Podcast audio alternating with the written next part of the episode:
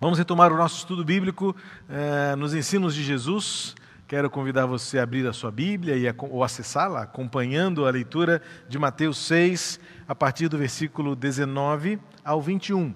Estamos continuando o capítulo 6. Domingo passado, quarta-feira passada, nós eh, terminamos aquela parte das disciplinas espirituais, não é? em que Jesus fala sobre a, a, a generosidade nas esmolas ele fala sobre a oração e ele fala sobre o jejum. Gastamos um bom tempo na oração, falando sobre a oração do discípulo de Jesus, ou mais conhecida como a oração do Pai Nosso. E na quarta-feira passada refletimos sobre o jejum. E eu quero chamar a sua atenção para um detalhe importante, que não é só um detalhe, na verdade, é a chave hermenêutica para compreender o restante do capítulo 6. Jesus não mudou de assunto, você vai perceber isso já já. Nós falamos sobre o jejum na semana passada e eu mostrei ali a base, o entendimento do jejum, daquilo que, que nos fundamenta na prática do jejum. Primeiramente, deixando claro que não há nenhum tipo de condenação, de proibição para a prática do jejum no contexto cristão reformado. Alguns acabam dizendo que não, é coisa do passado, não vale mais, mas eu mostrei, não vou repetir a mensagem toda, mas está lá no nosso culto de quarta-feira passada, dia 23 de setembro em que eu procurei responder a pergunta, né? Jejuar ou não jejuar? Eis a questão. A resposta está lá. Convido você a assistir a mensagem para aprender aquilo que entendemos e interpretamos na palavra de Deus. E aí dá-nos a impressão de que agora Jesus vai mudar de assunto, ou seja, deixou aquele conceito do jejum para trás e vai mudar de assunto. Não é. Não é e vai fazer todo sentido quando nós linkarmos, né, unirmos, fizer, quando nós fizermos esta linha que conecta é esse conceito do jejum ao conceito final do capítulo 6. Eu não vou dar spoiler, né, mas você conhece Mateus 6,33? Buscai primeiro o reino de Deus e a sua justiça, e todas essas coisas vos serão acrescentadas. Eu vou chegar nesse texto mais algumas semanas para frente, mas é importante você entender que do versículo 15 até o versículo 35, não há nenhum tipo de mudança de, de fundamentação. Ainda que Jesus trate de, de ênfases específicas, há uma base que vai unir essa construção, esse alicerce daquilo que fundamentou a prática do jejum até o final do capítulo 6. E que base é esta? Não sei se você vai lembrar, na quarta-feira passada eu disse que o jejum demonstra o seu altruísmo, a sua disposição em entregar-se, o desapego e o olhar na direção certa. O jejum nos ajuda a olhar a vida pela ótica certa e também na direção certa. A partir desse ponto de vista, você vai observar que todo o restante do capítulo 6 faz sentido nesta conexão de que o que Jesus está nos ensinando a partir do jejum é que nós precisamos viver e aprender a viver olhando na direção certa e na perspectiva ou pela perspectiva certa. Então, o jejum não é apenas, vou só dar uma repetição aqui, acaba que eu não consigo, né, fazer esta, deixar de fazer essa conexão. O jejum ele revela que o seu coração ele tem um dono, que a sua mente não é dominada por nada senão pelo senhorio de Cristo. E tudo isso agora vai determinar o seu modo de viver. Acaba, portanto, que o jejum, muito mais do que uma prática de barganha, uma prática utilitarista, uma ideia de você desenvolver uma espiritualidade para ter de Deus o favor, como se Deus pudesse tornar-se devedor a você de algum bem, de alguma graça, de alguma bênção. Não, o jejum é, na verdade, o exercício de uma espiritualidade altruísta, liberta, confortável com as circunstâncias, sabendo que os nossos olhos olham e apontam na direção certa e sabem bem como olhar a vida. Então, a partir do versículo eh, 19, ou seja, logo após falar do jejum, em que Jesus fala sobre o Pai que vem secreto e ele em secreto recompensará você, diante de uma atitude correta e virtuosa na prática do jejum, tanto quanto na generosidade da esmola, tanto quanto na oração piedosa, mas agora no jejum altruísta, ele vai continuar a partir do versículo 19, mostrando-nos como olhar na direção certa e pela perspectiva certa. Vamos ler Mateus 6, 19 a 21. Não acumulem tesouros sobre a terra, onde as traças e a ferrugem corroem e onde ladrões escavam e roubam. Mas ajuntem tesouros no céu, onde as traças e a ferrugem não corroem e onde ladrões não escavam nem roubam, porque onde estiver o seu tesouro, aí estará também o seu coração. Raciocina comigo aqui. Quero convidar você para fazer esse esforço mental, intelectual, de compreender o ponto de vista. Jesus acabou de falar que a prática do jejum é a manifestação de um coração que sabe que pertence ao Senhor e que precisa do Senhor e que tem no Senhor a fonte de tudo, de toda a subsistência, de toda a sua existência, de toda a sua vontade. A minha vontade é satisfazer a vontade do meu Pai. O jejum nada mais é do que esse exercício do domínio da vontade, do controle das suas inclinações, dos seus desejos, para mostrar que o seu coração tem um dono, que não é você mesmo, mas é o Senhor.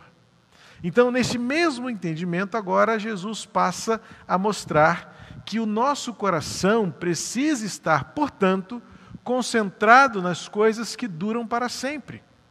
E este é o contraste que Jesus faz. Agora ele começa a trabalhar contrastes. A partir do versículo 19 até o fim, nós vamos observar que Jesus agora usa a, a, a pedagogia do contraste. Então ele fala dos tesouros acumulados na terra e dos tesouros acumulados no céu. Nesse sentido, nós vamos observar que Jesus está ensinando seus discípulos a deixarem que os seus corações, sua mente, seu espírito foquem não naquilo que é passageiro, naquilo que é efêmero, naquilo que é transitório, naquilo que é superficial, mas que passem a concentrar o seu coração naquilo que é eterno. Então, note, não é uma porção avulsa, independente e desconexa com aquilo que ele acabou de mostrar acerca do jejum.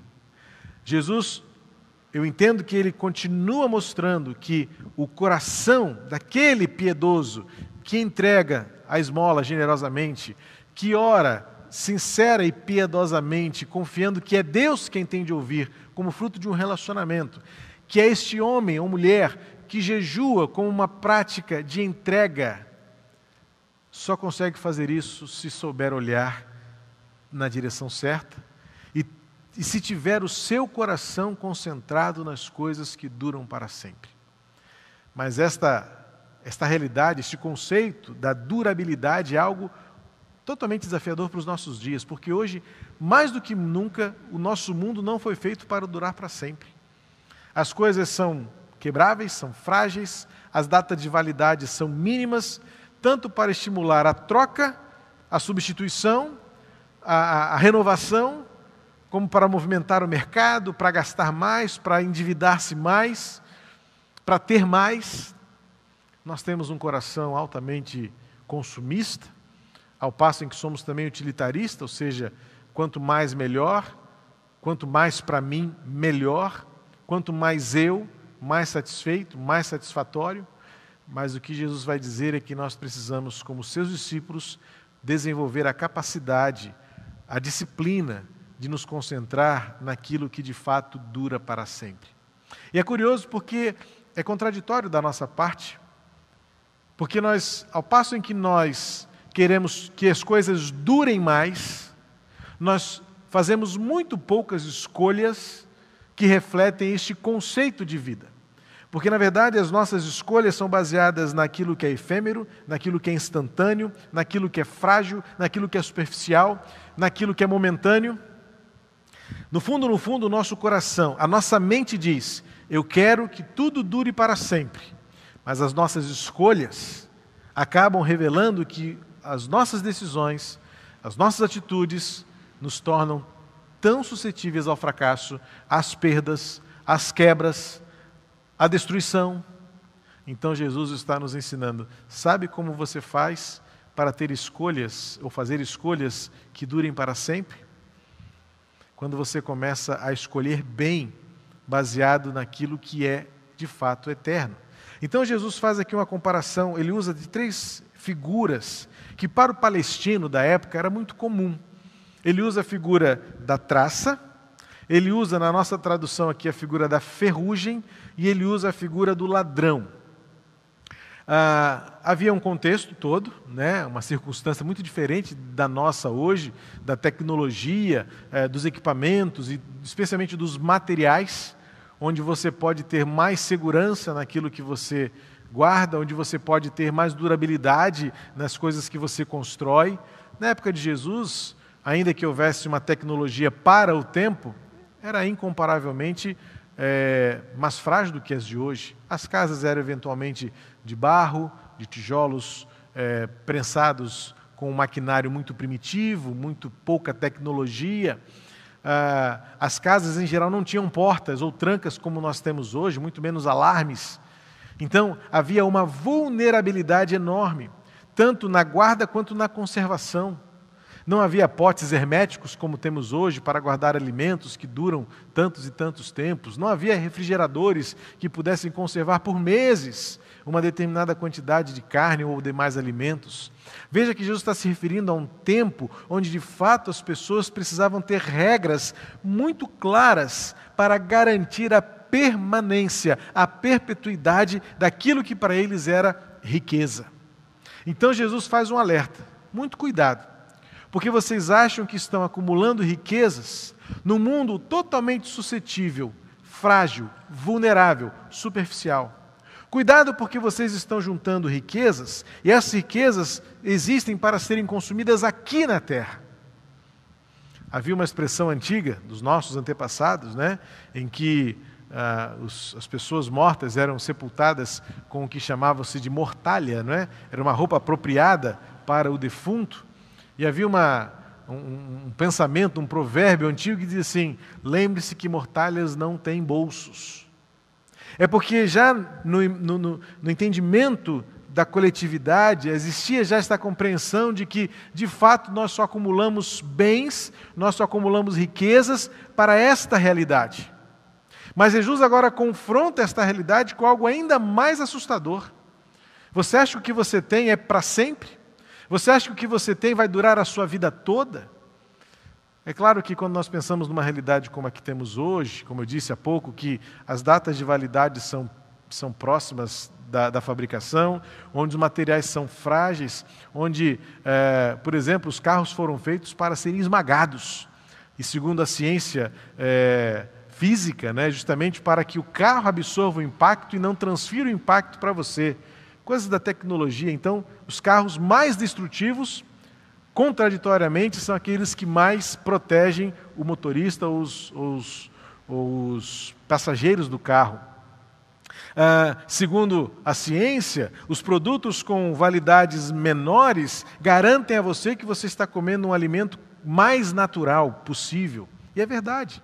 Menos conservantes, menos produtos químicos. Então, a gente é levado para a, a, um entendimento de que tudo neste mundo, conquanto tenha uma data de validade muito pequena, nós as temos, ou os temos, com o desejo de que eles durem para sempre. E então somos tomados por uma frustração, por uma decepção, por um processo de desânimo que percebemos que acumulamos muito para ter e manter tão pouco. Mas este alerta de Jesus, dito há quase dois mil anos, é tão presente hoje. Porque ainda que nós tenhamos uma estrutura que dura aí pelo menos quase 60 anos e mantém-se de pé, como este prédio que nos acolhe hoje à noite, ainda que nós tenhamos tecnologia de materiais que fazem com que os materiais tendem a durar mais tempo, a gente descobre que a sensação de realização, de sucesso, de plenitude, acaba que não está naquilo que nós temos ou possuímos, porque nós não estamos olhando na direção certa. É por isso que quando eu leio o capítulo 6, a partir deste, desta percepção, Jesus não mudou de assunto. Aquele mesmo coração que aprende a jejuar, é este coração que aprendeu a olhar na direção certa e sabe que aquilo que nós, pelo que tanto trabalhamos, que tanto ambicionamos, que tanto nos envaidece e que nos torna tão competitivos, que é o ter, o possuir, o mostrar, o exibir, se torna tão sem valor quando estamos diante de uma realidade dura, fria e crua do que é viver. A pandemia, por exemplo, trouxe isso à tona. Tínhamos tanto e descobrimos que para pouco servia, porque ficamos enclausurados, quase aprisionados em casa, e não podíamos gastar, os que tinham emprego perderam seus empregos, e percebemos que de um dia para o outro ter não significava nada, porque podíamos deixar de ter de uma hora para outra, ou se tínhamos, não podíamos usar, ostentar, mostrar. Nossa vida ainda é tão contraditória e nós ainda não aprendemos a viver de forma madura. E Jesus está dando o caminho, Jesus está mostrando uma regra básica. Lembrem-se que aquilo, tudo, o que quer que seja que vocês adquirem nesta terra, a traça come, a ferrugem corrói e o ladrão pode roubar. Ou seja, tudo nesta vida é passageiro e efêmero. E Jesus usa essas três figuras porque eram muito comuns na época. Jesus fala assim: olha, a traça pode destruir tudo. Ah, isso tinha uma, um valor muito grande para aquelas pessoas que ouviam. Lembra de Acã? Quando Acã foi lá e escondeu o tesouro. Lembra qual foi o tesouro que ele escondeu? As crianças sabem bem de cor, né? Acã escondeu, Acã escondeu o ouro, a capa e a prata. Sabe por que a capa? Porque era um item de grande valor.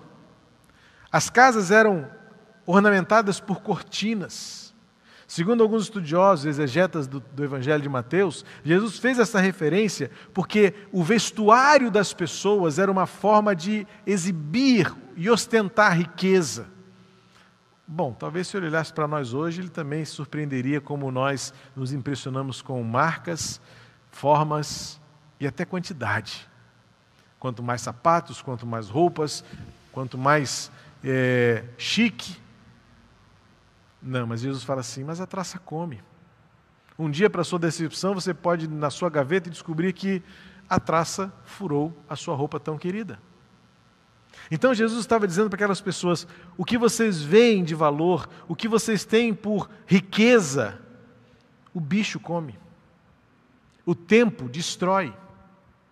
Quando ele usa a expressão da ferrugem, eh, segundo Barclay, a palavra ferrugem aqui ela foi traduzida de uma forma exclusiva. Em nenhum outro lugar a palavra original é traduzida por ferrugem, quando na verdade deveria ser traduzida por mofo. É, e era uma referência aos cereais. A culinária da época era muito baseada em grãos, sementes, cereais. E era importante Jesus lembrar aquelas pessoas: vocês estão guardando comida para quando? Porque o mofo virá. Na verdade, a palavra não seria bem corrosão, mas sim o mofo. Uh, segundo Barclay, a palavra é muito próxima e uma melhor tradução seria o mofo, que estraga a comida. Então veja, Jesus está falando da roupa que a traça come. Aqui seria melhor entender que é o mofo que estraga a comida, o bolor que torna a comida é, inútil para o consumo. Quando então depois ele vai falar sobre o ouro, né, a riqueza que o ladrão rouba. Perceba como Jesus está, eu estou aqui fazendo uma conexão com você, quando no final do capítulo 6 ele vai falar sobre as roupas dos lírios, o alimento dos pássaros, lembra? E a ansiedade do ter. Pois é, o capítulo 6 é uma unidade, em que Jesus está mostrando que o coração do piedoso, o coração do discípulo, que aprende a entregar generosamente, que ora piedosamente sem se importar com o que os outros veem como se fosse um espetáculo religioso, mas especialmente com este que jejua para ter mais intimidade com Deus e não ter alguma coisa que Deus possa lhe dar, é alguém que já entendeu que os seus tesouros não estão aqui nos bens, nas roupas que você veste, na comida que você come ou exibe e na riqueza que você acumula, porque tudo isso é frágil demais. Nós podemos entrar e gastar aqui muito tempo falando sobre o, os hábitos do consumismo, os hábitos da glutonaria, os hábitos da ganância, em que Jesus está confrontando já naquele tempo estas atitudes, estes costumes e estes vícios em ter tanto e tão pouco tempo para usar, em achar que saciar-se de comida e guardar preocupado com o futuro nos remete àquela lembrança do deserto em que Jesus disse, em que Deus disse: "Comam só da porção de hoje, porque amanhã virá mais maná". Mas a nossa ansiedade, a nossa preocupação, o nosso apego nos impede de vivenciar pela fé e de demonstrar que de fato quem manda e governa o nosso coração é Deus. Então Jesus está completando o ensinamento. O coração piedoso, o coração de alguém que está desenvolvendo uma espiritualidade madura, é aquele que, além de ser generoso, além de orar como fruto de um relacionamento e de jejuar para ter mais de Deus, é alguém que aprende a olhar na direção certa, nas riquezas do céu. E as riquezas do céu são virtudes, é a ética, são aquelas características de alguém que, moldado pelo Espírito Santo, pode ter tão pouco, mas não perde a esperança.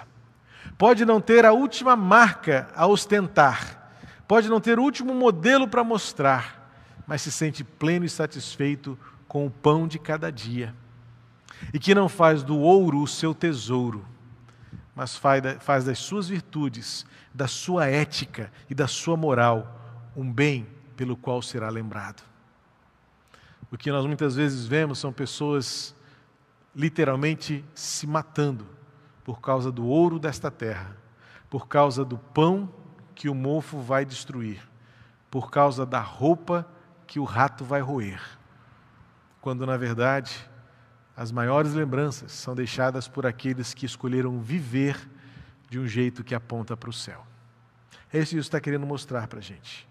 E ele termina o versículo 21 desse trechinho dizendo: Onde estiver o seu tesouro, aí estará também o seu coração. Muitos não conseguem jejuar, muitos não aprenderam ainda a jejuar, porque o seu coração está nos tesouros da terra.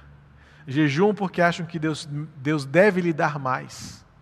Jejuam porque esperam de Deus mais. Muitos não são generosos porque estão apegados ao seu, à sua capa, ao seu alimento e ao seu ouro não são generosos. E quantos outros não conseguem jejuar porque acham que jejum é para Deus te dar o que você merece, enquanto que a oração é a entrega de um coração piedoso que se satisfaz em ser chamado filho do Pai Nosso. É isso que Jesus está querendo mostrar na continuidade do capítulo 6. O seu tesouro revela quem manda no seu coração. Em nome de Jesus, que o meu e o seu coração sejam dominados pelo Senhor. E onde quer que formos, o que quer que sejamos, mostre para todos, sem que se exiba, mas todos verão que o nosso tesouro, que o nosso coração está no céu, pois é lá que está o nosso tesouro. Lá não há não há traça, lá não há mofo ou bolor, Lá não há ladrão. Lá só há alegria, paz e vida no reino de Deus. Pai querido, obrigado por este tempo. Obrigado pelo compartilhamento da tua palavra. Que esses ensinamentos possam perdurar e abençoar todos os corações, como abençoou o meu, ao compreender as verdades reveladas na tua palavra no Evangelho de Jesus. E é por este Evangelho que queremos viver e é neste Evangelho que queremos servir, e é este Evangelho que queremos mostrar durante toda a nossa vida. No nome de Jesus. Amém.